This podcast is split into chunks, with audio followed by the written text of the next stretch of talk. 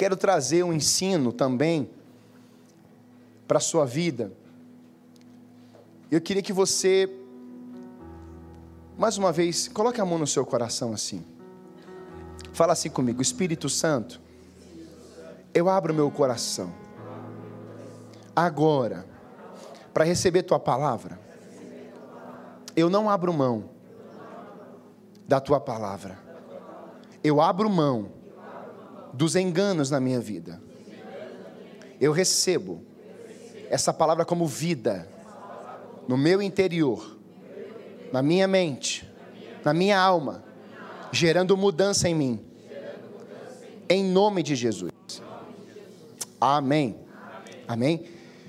O tema da, minha, da mensagem de hoje é domine-se, diga não ao descontrole. Quando a gente na nossa caminhada como pessoa, nós começamos a perceber alguns descontroles com o tempo. Quem aqui nunca ficou nervoso, dá um glória a Deus. Prova está aí. Quem aqui nunca perdeu o controle em algum momento?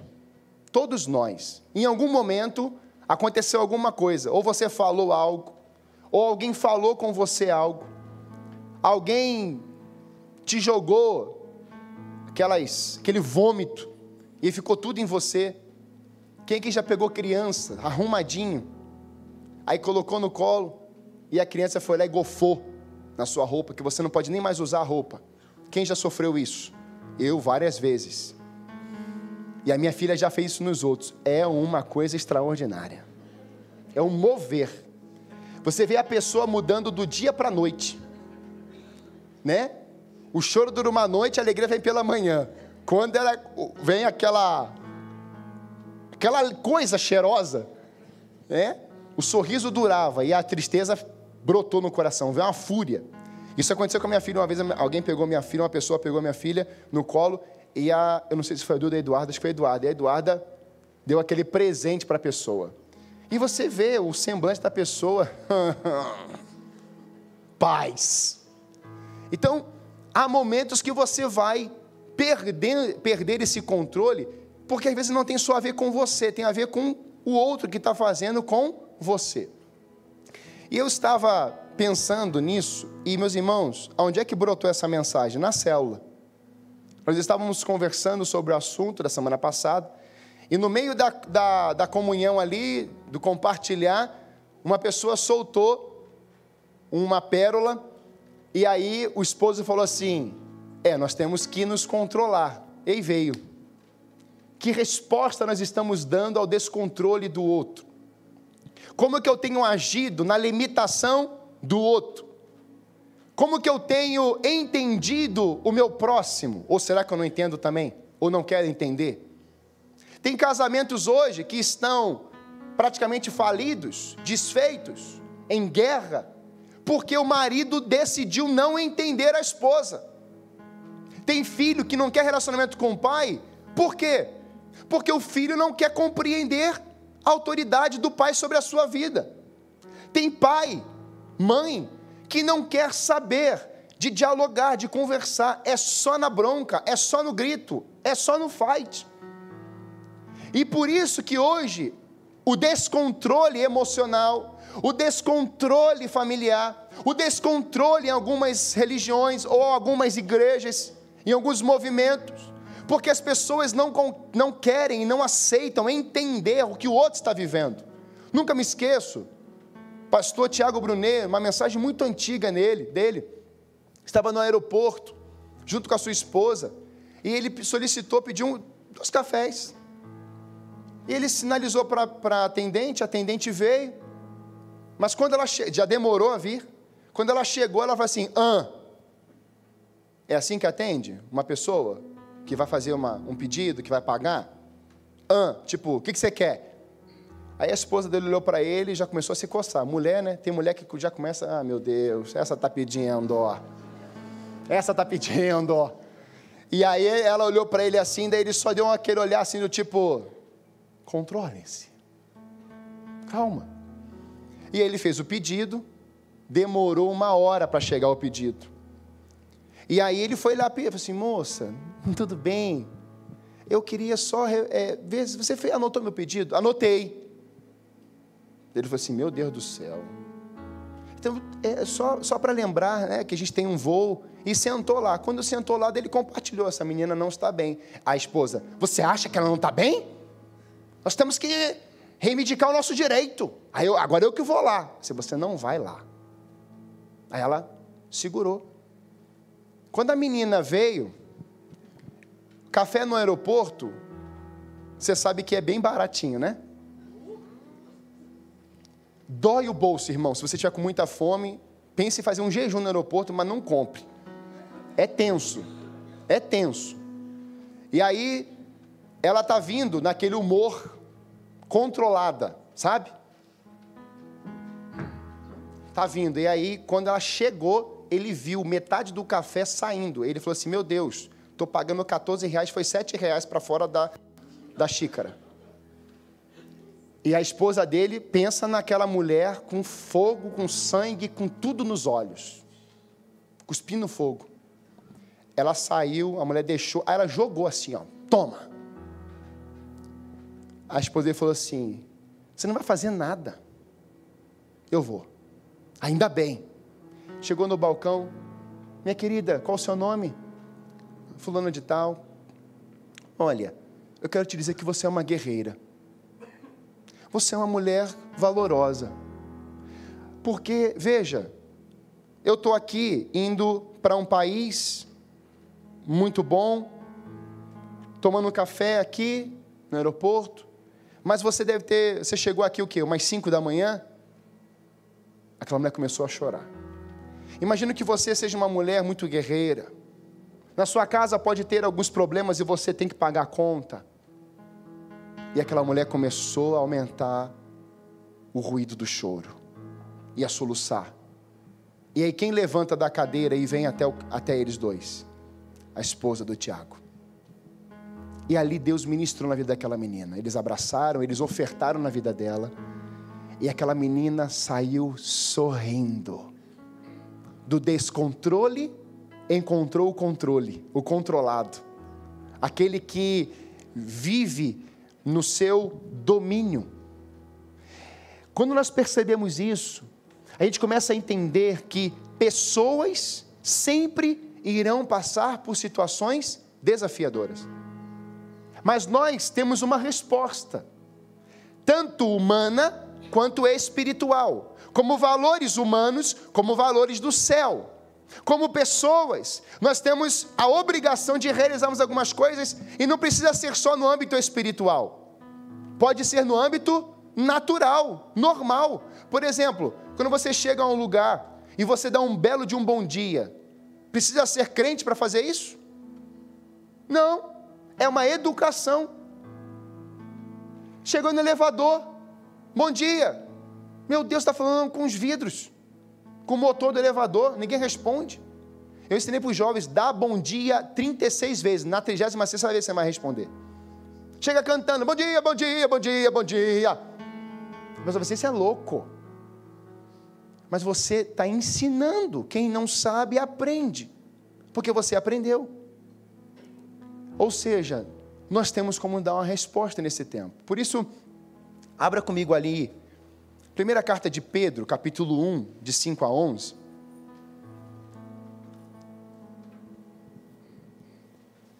Eu fui estudar um pouquinho sobre a questão do cérebro.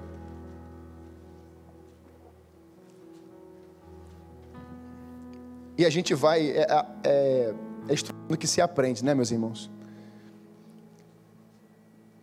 1 Pedro 1, de 5 a 11. Coloca o verso 4, por favor.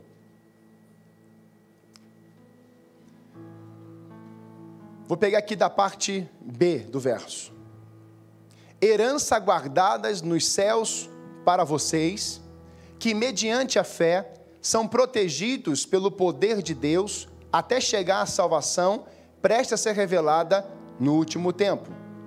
Nisso vocês exultam, ainda que agora por um pouco de tempo devam ser entristecidos por todo tipo de provação. Assim acontece para que fique comprovado que a fé que vocês têm, muito mais valiosa do que o ouro que perece, mesmo que refinado pelo fogo, é genuína e resultará em louvor, glória, quando Jesus Cristo for revelado. Mesmo não tendo visto, vocês o amam, apesar de não o verem agora, creem nele e exultam com alegria indizível e gloriosa. Pois vocês estão alcançando o alvo da sua fé, a salvação das suas almas. Foi a respeito dessa salvação que os profetas que falaram da graça destinada a vocês investigaram e examinaram, procurando saber o tempo e as circunstâncias para as quais apontava o Espírito de Cristo que neles estava, quando lhes predisse os sofrimentos de Cristo e as glórias que se seguiam àqueles sofrimentos. E eles, a eles foi revelado que estava ministrando não para si próprios, mas para vocês, quando falaram das coisas que agora lhes foram anunciadas por meio daqueles que lhes pregaram o Evangelho, pelo Espírito Santo enviado do céu, coisas que até os anjos anseiam observar. Amém? Eu queria pensar com você hoje, coloca para mim também 2 Pedro, capítulo 1, do verso 5 também ao verso 11. Nós temos dois contextos dessa carta. Primeira carta do apóstolo Pedro, nós temos situações desafiadoras para a vida dele e para a igreja que ele está escrevendo. Quando a gente começa a perceber isso, nós percebemos que pessoas que estão íntimas de Deus ou a Deus também passam por provações. O objetivo dessa primeira carta de Pedro é incentivar os cristãos a demonstrar fidelidade quando são pressionados pela perseguição. Esse é um tempo de perseguição. É um tempo em que a igreja está sendo, de uma forma por Nero e por tantos outros que vão chegando próximo à igreja. E a perseguição, quando você começa a ler ali o livro de Atos dos Apóstolos, você percebe que a perseguição ela vai intensificando, ela vai aumentando, ela vai trazendo feridas, traumas para muitas pessoas. Nós assistimos um trecho de um documentário devido à questão da, da morte de muitos judeus na questão do nazismo e nos chocou muito. Como que isso era feito? Uma pessoa que já com 90 e poucos anos, de, devido a tantas investigações, foi achado só essa pessoa matou mais de 30 mil judeus.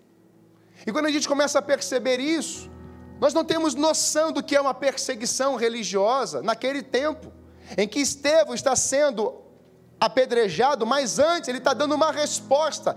Antes de Estevão ser apedrejado, Estevão está anunciando o Evangelho, anunciando a palavra de Deus, desde Moisés. E eu fiquei pensando assim, Senhor, por que que Estevão, ou por que que o Senhor deixou Estevão pregar para aquele povo e só depois vieram as pedradas? Perseguição. Porque você só é perseguido mediante uma revelação que você recebeu. Quem tem revelação será perseguido. Ou seja, um dia o véu rasgou, você teve um acesso íntimo com Deus, e agora as trevas olham para você como?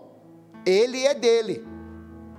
E as trevas, o diabo que anda ao nosso derredor, rugindo como um leão, buscando a quem possa tragar. E por que, que você, e por que, que você acha que o diabo vai chegar perto de você para fazer carinho em você?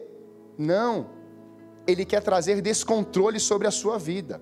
Ele quer fazer você perder. Ele quer fazer você perder a alegria, perder o controle, é, é, se desligar das emoções certas, viver uma doença emocional para que você reaja com as pessoas desse mesmo jeito.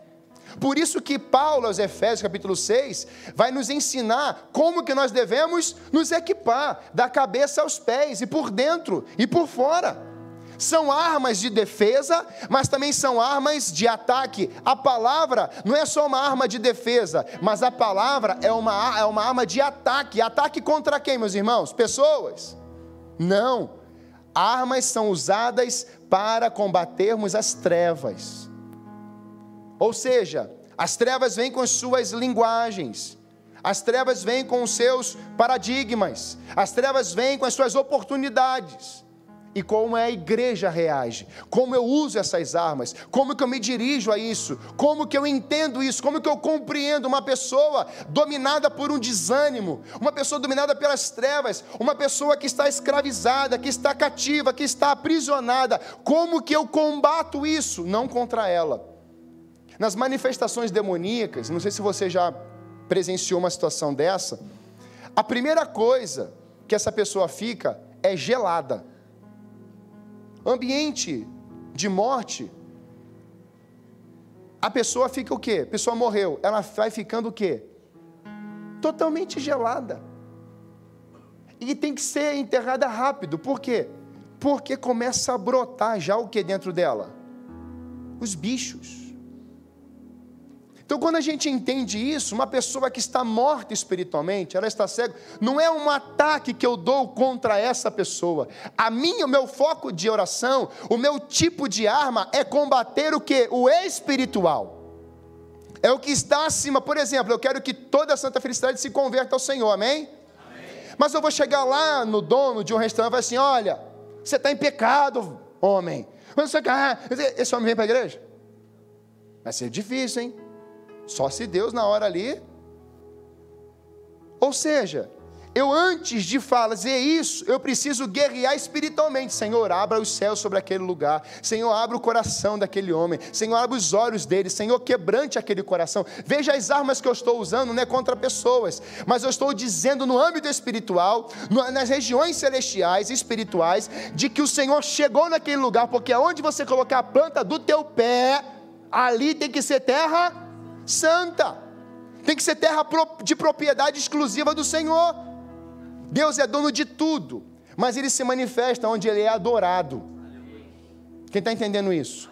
Então, quando você chegou no lugar, não é que Deus não dominava aquela região, Deus é dono de tudo, irmão.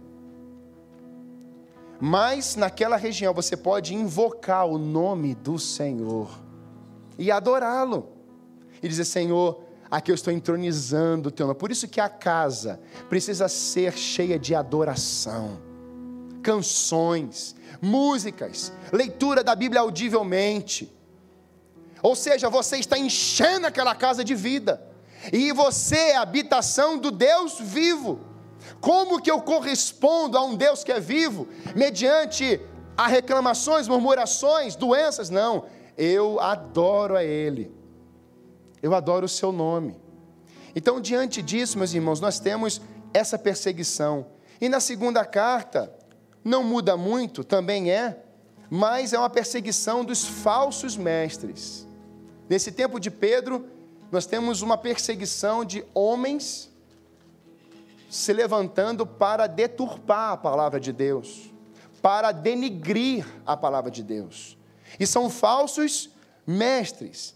E aí, Pedro vai trazer uma palavra para a gente, de exortação, de encorajamento nos nossos dias, porque hoje muitas pessoas, eu vou falar isso à noite, estão se acostumando com a salvação.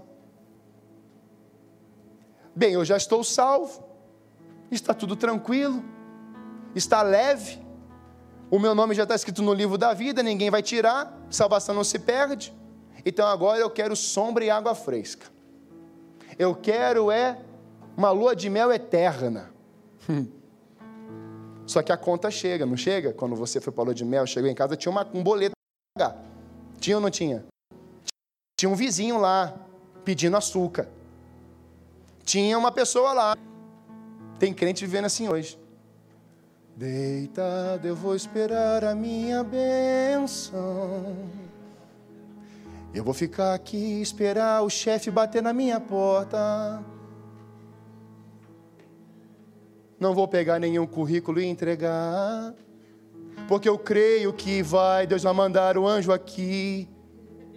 E a gente fica nessa loucura. Não preciso guerrear mais nada. Meus irmãos, você é salvo, mas o processo da santificação, da obra do Espírito, continua dentro de você, para que você cresça. Então é um povo que, Pedrão está lá, ó, continua, continua crescendo, ele vai falar sobre isso. E tudo isso está ligado aonde, meus irmãos? Está ligado muito na mente. Olha que interessante. Quando o apóstolo Paulo vai trabalhar sobre esse assunto de domínio próprio, do controle ou do autocontrole, ele vai trabalhar como fruto do Espírito Santo. Então, quais são o fruto do Espírito Santo tem nove gomos. Então, o ensinamento não se fala frutos do Espírito, é fruto do Espírito, e nesse fruto nós temos nove gomos, nove abas. Então, nós temos mansidão, domínio próprio, temperança, fé, mas o que? Amor, paciência. Então veja, se esse Espírito que é santo, que Pedro diz, ele me enche, ele me domina, o que é que eu tenho que exalar? Ira, doença, eu tenho que exalar guerra, eu tenho que exalar paciência, amor, bondade, mansidão, autocontrole. Porque agora quem te domina não é mais o teu espírito, agora quem tem que te dominar é o Espírito Santo, que testifica ao teu espírito que você é salvo. Se você é salvo em Cristo, a sua velha vida já foi para a cruz. Então eu sou uma nova criatura a partir de Cristo. Até rimou. Porque com Jesus é assim. Chegavam as pessoas, os fariseus, os hipócritas, e Jesus vinha com verdade. Chegavam pessoas deprimidas, falidas, doentes, e Jesus resolvia o problema delas. Chegavam pessoas desanimadas, pessoas com enfermidade, 12 anos, 10 anos, 18 anos. E Jesus ia lá e tocava, e as pessoas eram saradas, eram curadas. Porque Jesus exalava amor também. É importante pensarmos que no tempo da Bíblia, os escritores não conheciam a estrutura do nosso cérebro. Eles não tinham lá máquinas para trabalhar, para enxergar o que estava dentro. Mas hoje, nós temos como aprender isso. Existe uma parte do seu cérebro, do nosso cérebro, que é chamada é chamada uma parte primitiva que tem o nome de amígdala. De onde procede os nossos impulsos animais. Olha isso.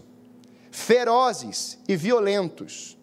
Nossa força para ser violento, para correr, fugir, brigar, enfim, impulsos da sexualidade e de tantas outras obras carnais.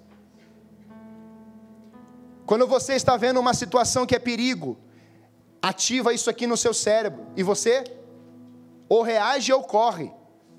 Quando você tem o autocontrole, você faz o quê? Pode levar tudo. Mas no ímpeto, na resposta de dar, você às vezes quer reagir, você quer enfrentar.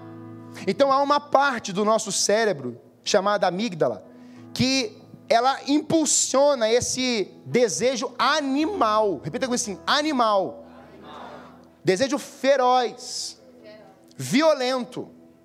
Você está entendendo onde está isso? No seu?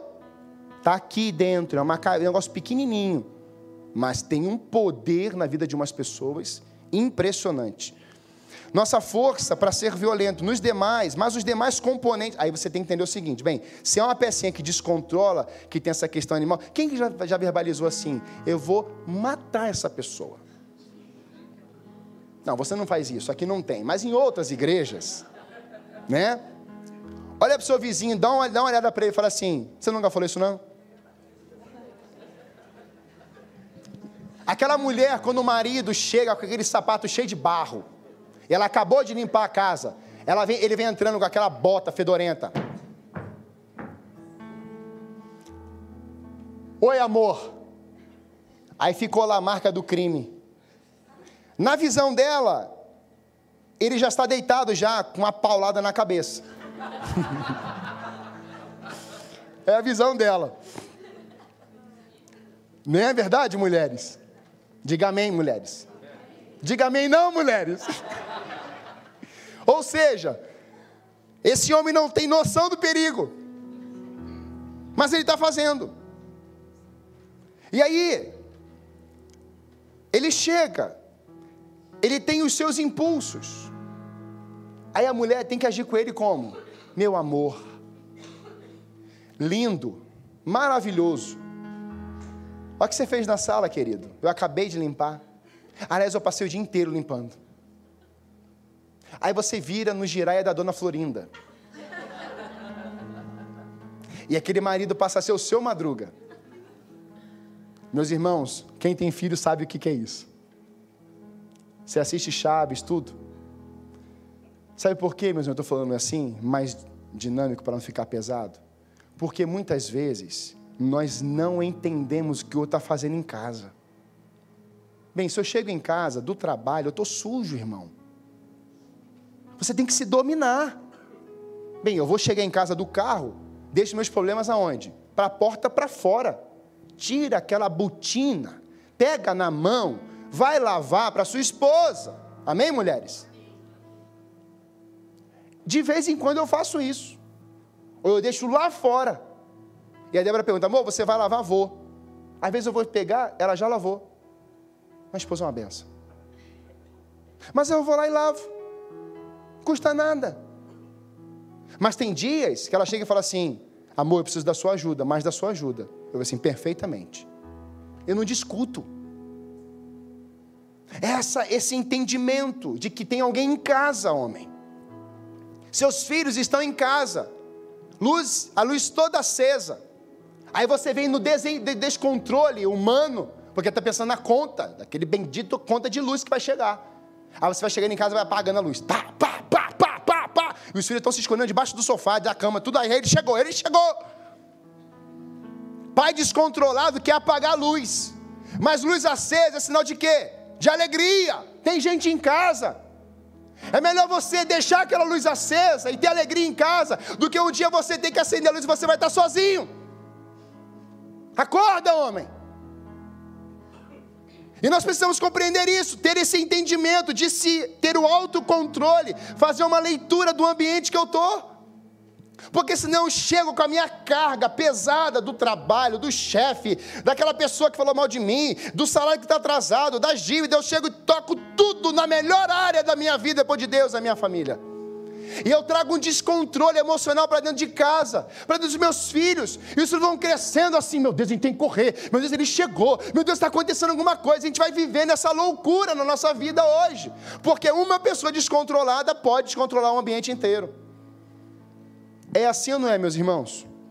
Mas tem uma parte, uma maior parte do nosso cérebro, que tem a capacidade de desenvolver controles que limitam o uso de tais impulsos. Olha que legal.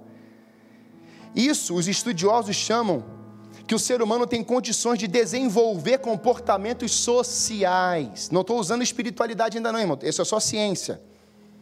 Só a parte do corpo humano. Isso prova que o ser, que o homem, que se o homem tivesse somente o seu corpo guiado por essa parte inferior da amígdala, logo o homem seria um bicho. Já reparou que há momentos que dá vontade de fazer isso com algumas pessoas, como eu falei? Mas existe uma parte muito maior que traz o controle. Isso não está vinculado à espiritual, meus irmãos, ainda. Então há uma responsa, repita comigo, responsabilidade da minha parte pelo autocontrole. Amém? Então, definição de autocontrole: capacidade de controlar as emoções e os desejos, capacidade de gestão de uma pessoa para o seu futuro. Eu achei, lindo isso aqui. Autocontrole ou é controlar-se é a capacidade de controlar as emoções e os desejos. É a capacidade de gestão de uma pessoa para o seu futuro. E quando nós entendemos isso, a gente começa a perceber que pessoa descontrolada, ela poderá entrar em momentos, em tempos e atravessar etapas, e as coisas não vão acontecer. Ou quando acontecem, acontecem com um atraso, porque você entrou, ou acontece com você como uma consequência na sua pele, como Jonas. Eu não vou para Nínive. Vai, filho. Sem pele ou com pele você vai. E como é que Jonas chega lá em Nínive? Um bicho, literalmente um monstro a sua pele toda deformada. A, o que tem dentro da baleia, a saliva, aquela parte da pele interna, aquilo é um ácido. Eu já disse isso uma vez. E quando Pedro fica três dias ali, a pele dele foi derretendo. Então ele sai literalmente um bicho. Quando um, sai vomitado. Imagine a cena. Alguns até brincam, né? Ele só precisou falar uma frase. E todo mundo se converteu. 120 mil pessoas. Pensa na cena. É melhor vocês se arrependerem. Pessoal, é melhor rapidinho. Todo mundo já se arrependeu e acabou. Ou seja, as consequências vão chegar. 2 Timóteo 1,7 Pois Deus não nos deu espírito de, que produz temor e covardia, mas sim de nos dar poder, amor e equilíbrio. O cristão, ele tem a obrigação de agir com amor, com esperança, com autocontrole e com o poder do Espírito. Também. E quando nós começamos a perceber isso, essas falas, esses dizeres, precisarão corresponder a quem nós cremos. Quem é o nosso mestre? Os discípulos diziam isso: Mestre, ensina-nos. Mestre, fala conosco. Mestre, como fazemos isso? Ou seja, no âmbito físico ou no âmbito da ciência, há algo na sua mente, no seu cérebro que traz esses transtornos esses impulsos. Mas há uma maior parte também na parte física que cobre isso. Agora eu te pergunto, e no âmbito espiritual, meus irmãos? No âmbito do Espírito Santo de Deus? E no âmbito do Altíssimo, a sombra do Altíssimo? E no âmbito em que nós estamos escondidos nele? E no âmbito em que Deus é a verdade, é a vida, é o caminho, é o fôlego da vida, quando nós saímos ainda desse lado de ciência e vamos agora para o espírito, no âmbito espiritual, é algo transcendental, em que o humano ele perde, em que o humano ele tem que ser é, rendido, ele se render, ele tem que viver assim, é algo muito sobrenatural a presença de Deus. Então agora nós vamos para a esfera do âmbito espiritual. É possível se controlar no âmbito físico? É. Mas você tem as suas limitações. Mas no âmbito espiritual, você simplesmente, o Espírito não só te controla, mas ele te guia a um lugar, a um futuro perfeito. O Espírito Santo ele não vai te levar em lugares errados. Ele não vai falar palavras erradas. Humanamente eu posso fazer isso, não devo, mas eu posso fazer isso devido a alguma circunstância. Mas mediante ao Espírito Santo, quando alguém me ofende, quem é que vai falar? Eu ou o Espírito? que diz o profeta? Voz do que clama no deserto. Quem está clamando dentro do profeta João Batista? O Espírito Santo. Quem é a voz? João Batista. A voz daquele que clama. Quem está clamando hoje no seu interior é uma ferida, é uma doença na alma, ela vai falar mais alto. É um pecado, é uma prática, são guerras, vai falar mais alto. Mas quando você é cheio do Espírito Santo, quando você tem uma vida dominada pelo Espírito Santo, quando você parte para o âmbito espiritual, esse Espírito que é vida, que é poder, essa palavra que faz divisão entre alma e espírito, o teu espírito começa a ser dominado por um Espírito que é santo, genuíno, verdadeiro. Esse Espírito tem o poder de controlar todas as suas emoções, aleluia. aleluia. Como pastor? Eu faço isso. Poder da palavra, ser dominado pelo Espírito, revestido pelo Espírito, andar na luz, ser cheio dessa vida, viver a fé. E a fé fala. No âmbito espiritual, meus irmãos, nós temos que começar a usar as armas certas. Se você está sofrendo em casa, e nós recebemos aqui o pedido: bipolaridade e início de depressão. Como é que eu combato contra isso? Nós temos profissionais habilitados para cuidar disso também. Mas, meus irmãos, nós também temos o Mestre, o Senhor do teu corpo, da tua alma e do teu espírito. Eu sempre aconselho pessoas: se você está no processo de depressão, procure um profissional. É muito bom, eu indico algumas pessoas. Mas eu fiz uma pergunta muito clara: como que está a sua vida também espiritual? Porque às vezes nós só colocamos a nossa fé no psicólogo ou na psicóloga e depositamos toda a nossa expectativa na psicóloga ou no psicólogo. Não. Nós temos que inverter isso. Primeiro, a minha expectativa, a minha convicção e a minha mente tem que ser a mente de, não da psicóloga, não do profissional. A minha mente não é mente de pessoas, a minha mente é a mente do Espírito. Quem governa a minha mente, o meu coração, a minha vida, precisa ser o Espírito. Há traumas, há feridas, há circunstâncias que o Espírito também cura, mas há momentos que você procurar um profissional para abrir, para colocar para fora, vai ver um tratamento, alguns casos com remédio. Isso não tem problema, isso não é um pecado fazer. Mas sempre nós temos que perguntar: quem é que governa a sua vida?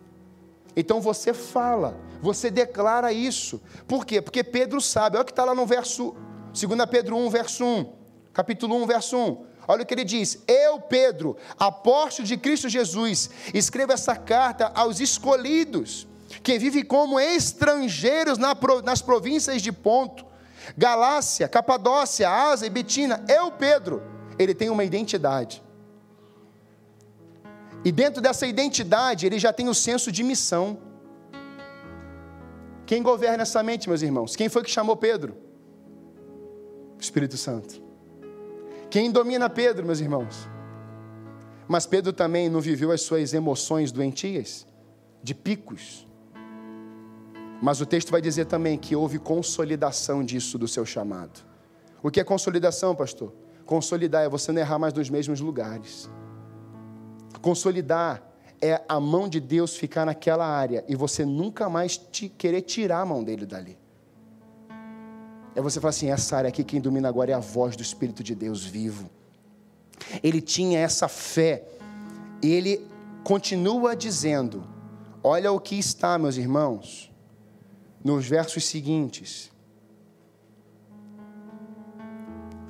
Todo louvor seja dado ao Pai de nosso Senhor Jesus Cristo por sua grande misericórdia, ele nos fez nascer de novo, por meio da ressurreição de Cristo Jesus dentre os mortos. Agora temos uma viva esperança e uma herança imperecível, pura e imaculada, que não muda, não se deteriora, guardada para vocês no céu.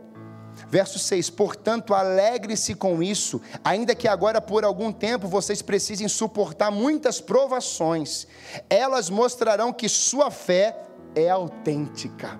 Na provação, você dá uma resposta a isso, porque agora é essa, esse momento que você está passando que vai evidenciar o tamanho da sua fé. E ele continua dizendo: acrescentem, tem uma medida. Que medida é essa? É a medida de um crescimento de graça e da paz. O relacionamento com o Espírito Santo é um acréscimo também de graça, de favor, de fazer você ser. A graça não é só um favor imerecido de Deus, é isso também. Mas o relacionamento te dá graça, o relacionamento com Deus te dá ousadia, o relacionamento com Deus te dá vida, ele te dá sabedoria nas palavras, e ele também acrescenta o que? Nível, porque a medida de fé e a medida de graça é a medida de paz. Por isso que ele diz: A minha paz vos dou. Mas o quanto eu tenho respondido essa paz para o meu próximo? Porque se você viver as guerras no seu interior, como é que eu transmito paz? Se eu vivo pelas doenças da alma, como é que eu transmito cura? Por isso que Deus te ungiu para, meu irmão. A unção tem propósito. A, quando você é salvo, é para salvar pessoas, é para anunciar o evangelho. Quando você é curado, é para levar cura aos necessitados. Ou seja, o processo do Espírito não é para em você. Você é um canal de bênção na vida de pessoas. Deixa eu te fazer uma pergunta. Quantas pessoas você parou na rua ou da seu familiar e orou por essa pessoa naquele ambiente, mesmo na rua, no carro, no Uber?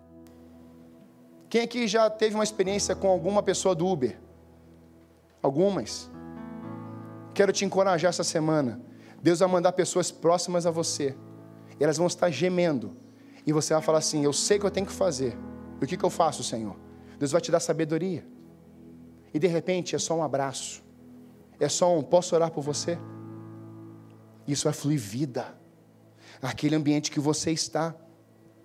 Por isso, nesse tempo de, de dominar-se, de não viver o descontrole, queria que você guardasse no seu coração, agarre as promessas de Jesus declaradas sobre a sua vida. Essa é uma forma de você vencer esse descontrole. Agarre as promessas. Olha o que está no capítulo 1, verso 4.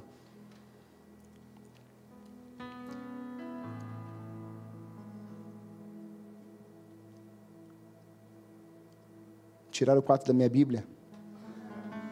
E uma herança imperecível, pura e imaculada, que não muda, nem se deteriora, guardada para vocês no céu. Agora, olha o, segunda, segunda carta de Pedro. Nesse mesmo, há guardado para vocês no. Agora, olha o mesmo, segunda Pedro 1, olha o verso 4. E por causa de sua glória e excelência, ele nos deu grandes e preciosas promessas. São elas que permitem a vocês participar da natureza divina e escapar da corrupção do mundo causada pelos desejos humanos. Você está entendendo como que você pode participar da natureza divina? Eu te pergunto, tem doença na natureza divina? Tem falência? Tem dor? Tem trauma? Tem ausência de perdão? Então, a verdade é, se eu vivo mediante, eu agarro as promessas preciosas que Ele declarou sobre a minha vida, eu abomino, eu anulo todas as falácias da terra e agarro uma promessa, porque Ele é fiel para cumprir todas as promessas declaradas sobre a tua vida. Então você agarra essas promessas, e dentro dessas promessas você vive em cima dela. Mas, por exemplo, quando você vai para a vida de Abraão, Gênesis capítulo 12, Deus fala assim: Abraão, sai da tua parentela, eu vou te abençoar muitíssimo, você será pai de multidões. No capítulo 15, Abraão está dizendo assim: O Senhor esqueceu de mim, eu não tenho nem filho junto com Sara, minha mulher continua estéreo, já se passaram 25 anos, praticamente, e o Senhor não trouxe nenhuma resposta desse controle. Ah, pastor, mas é muito difícil controlar, são 15 anos, são 20 anos esperando, sim, mas a promessa quem declarou foi quem? Não foram pessoas, foi o próprio Deus. E Deus tem promessas para a tua vida, meu irmão, receba isso. Agarre essas promessas, não agarre falácias dos outros. Tem pessoas, eu quero te verbalizar isso, eu ouvi isso, eu aprendi. Tem pessoas que vão sair da sua vida esse ano para que Deus, inclusive, venha. Tem gente que está amarrando a outra, tem gente que está amaldiçoando a outra, tem gente que está prejudicando a outra, tem pessoas que você conversa por causa de pena mas você está sendo massacrado, massacrada. Tem gente que não está. Eu não estou falando disso de casamento, não, hein? O pastor falou de divórcio. Não é isso, não. Eu estou falando de pessoas que não querem o teu bem. E você está segurando ela. Eu tenho um irmão adotivo, meus irmãos, que quase me matou. Porque eu aceitei, quase que eu, eu permitia também. E pelo ímpeto dele. Nós brigávamos todos os dias na escola praticamente. Até um dia que eu saí da escola, que eu fui defender, eu fui afastar uma briga dele. E um rapaz falou assim para mim: de amanhã você não passa. E naquele tempo eu era descontrolado. Eu falei assim, irmão, passa o que você quiser passar. Quando eu saí no dia seguinte da escola, eu nem sei de onde é que veio. Oito meninos. Pensa um Anderson Silva.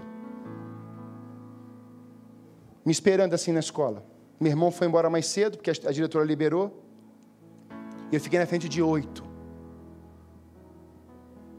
Eu apanhei tanto, que eu não esqueço disso até hoje. Mas pela misericórdia de Deus, o meu irmão voltou com seguranças. Deus falou assim: não vai ser hoje que você vai morrer, não, João Brito. Eu ia morrer literalmente, meu irmão. E naquele momento, eu entendi: Deus está me livrando disso. No descontrole, nós entramos em furadas, meus irmãos, e prejudicamos o próximo e a nós mesmos. Por isso, agarre as promessas que Deus declarou sobre a sua vida. Segundo, livre-se da desordem da sua vida, do lixo. Tem gente acumulando lixo. Arrumar a casa, arrumar os cantos da casa, reforma. Tem gente que vai colocando acumuladores. E aí o descontrole é gerado pelo estresse. Você está vendo aquela casa toda bagunçada. Estou falando casa ainda no âmbito físico. Agora pensa no seu interior, que deve fluir rios de águas vivas, está tudo bloqueado. Você é carente numa área, você é deprimido em outra, você fala mal de alguém, você tem problema de vício, você vê isso, está aqui com prisões, é prisões, está tudo bloqueado na sua vida. Eu tinha um amigo novo, militar, com 24 anos, jogando futebol, morreu no campo.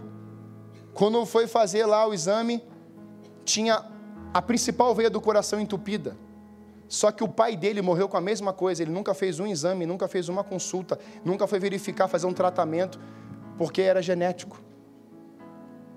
Às vezes nós temos histórias na nossa própria casa de pessoas que nos machucaram, que nos feriram. E às vezes a gente fala assim: eu tenho uma posição em Deus, minha mente é dele, eu vou fazer diferente. Nós pegamos aquela bagagem, aquela mochila toda e transportamos para a nossa família. Eu estou atendendo filhos, eu estou atendendo famílias cujos avós estão influenciando dentro da casa dos influenciando dentro da casa dos filhos, que são os pais dessa geração. Então eu tenho os avós, os pais, e agora tem os filhos que a gente tem que achar que eles têm que ser saudáveis, perfeitamente saudáveis. É um milagre, muitas vezes, um jovem no altar. Vocês repararam o altar aqui da igreja? Essa mesma banda praticamente estava tocando ontem à noite lá. Mas nós temos uma penca de jovens da igreja que está hoje, nessa madrugada, evangelizando lá, nas praças. Mas nós temos uma penca de jovens perdidos. E como é que a gente entra nisso? Com o controle do Espírito Santo, sendo guiado pelo Espírito, demonstrando amor, sabedoria, sendo fiéis, sendo fiel. Quando a gente percebe isso, meus irmãos, esses resíduos, essa sujeira, ela precisa ser arrancada para que você não viva estressado. Tem gente acumulando lixo e vive estressado o tempo todo. Quem já viu casa de acumuladores de lixo, sabe o que eu estou falando? A pessoa entra lá dentro, meu irmão, e ela acha que aquilo ali está vazio. Porque aquilo corrompeu o seu coração. Então livre-se disso, livre-se dessa desordem. Faz uma faxina tanto na parte emocional quanto na sua casa. Mulheres, você tem lá os seus cabides. Cada roupa que você usar, pega aquele cabide vazio e coloca em outro compartimento. Você vai reparar que em um mês você não usou 70% das suas roupas. O que essas roupas estão fazendo lá? Você compra um sapato, você compra dois sapatos e você não doa nenhum. Você está acumulando lixo. A igreja não foi feita para receber, a igreja foi feita para dar. Nós temos que aprender isso, porque se nós não formos sarados nessa área e a gente ficar se auto-boicotando, nós não conseguiremos ser respostas para o próximo, irmão. Livre-se de ressentimentos. Muitas pessoas hoje têm guardado mágoas, feridas, e com o tempo isso vai isolando e te levando para a solidão. E aqui eu quero encerrar. O apóstolo Paulo, meus irmãos, na sua segunda carta, Timóteo, ele está preso, final de combate. Pode enviar a banda. Grave bem isso. O apóstolo Paulo está no final da sua, do seu chamado. Por isso que ele vai escrever: Combati o bom combate, acabei a carreira e guardei a fé. Paulo está sozinho preso. Provavelmente Paulo está com Lucas, o médico. Lucas está cuidando dele. Ele vai expressar no capítulo 4, verso 16 assim: Ninguém esteve comigo quando eu fui fazer um momento de defesa. Ninguém esteve comigo. Final de carreira, preso, solitário, ferido. Ele está numa solidão. Ou a solidão bateu a porta do apóstolo Paulo. Qual a resposta que Paulo dá? Tem pessoas hoje solitárias, cativas. A solidão expressa a dor de um sentimento sozinho. É quase uma imposição, não se busca. Quando se busca estar só, não pode chamar de solidão, mas solitude. Por que isso entrou, pastor? Porque nós estamos mais na comunicabilidade do que face a face. Quando nós perdemos o controle pelas redes sociais, perdemos acesso uns com os outros. E agora não é nem ponte, são vigas e colunas e estacas, barreiras, fortalezas que nos impedem de nos relacionarmos. então eu não consigo aprender com você. Eu vivo me controlando. O que, que o apóstolo Paulo responde? Eu tenho uma missão. Eu sei o que eu preciso fazer. Quando nós não temos senso de missão, nós continuamos descontrolados. Quando nós não temos uma visão clara, nós continuamos descontrolados. E a solidão hoje, meus irmãos, dá início à depressão. E a depressão começa os sintomas para a pessoa se. Quem impede isso na Bíblia? Um profeta que tinha visto os céus se abrirem. Elias é um profeta que orou e o fogo caiu. É um profeta que orou e chuva caiu. Orou e a chuva ficou sem cair três anos e meio. Os profetas de Baal e Azerá morreram todos no Monte Carmelo.